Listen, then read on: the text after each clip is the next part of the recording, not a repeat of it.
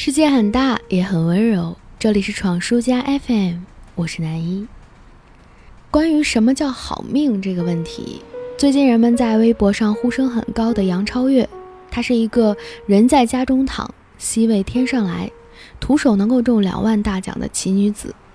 七月过去的时候，人们不再转发马思纯，也不转发锦鲤，开始转发杨超越，期盼她能给自己带来好运。以前人们的鸡汤都是越努力越幸运，爱笑的女孩运气一定不会太差。现在通通都变成了转发，转发这个西塔拉尔情，八月你将扭到你最喜欢的瓜，称心如意，步步高升。转发这个魏璎珞，你讨厌的人都会消失。转发这个周立波，会有富婆不求回报的供养你，死心塌地的爱着你。人们用越发不正经的态度，在压力巨大的生活里，不放过任何一个可以会心一笑的机会。曾经我们以为现在人们追求的东西越来越复杂，欲望越来越高级，可我反而觉得，有时候我们的满足点也在降低着。比如工作一天筋疲力尽的时候，回到家看到自家的狗子在家门口等着，总会觉得多了一份安慰。就算是他又拆了家。当你一边训斥一边收拾家里的时候，也就不是那么黑白色彩的孤独时间了。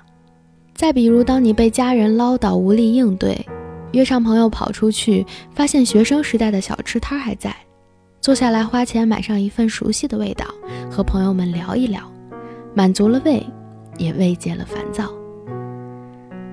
我就是一个喜欢吃肉的人，前一段时间准备考试，每天晚上下课的时候已经接近十点。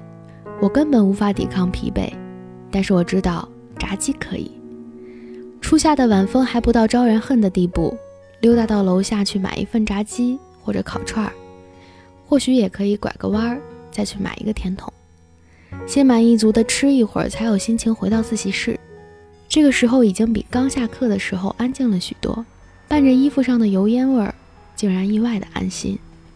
打开书再奋战一个回合。凌晨时刻回到宿舍洗漱，一天就这么结束了。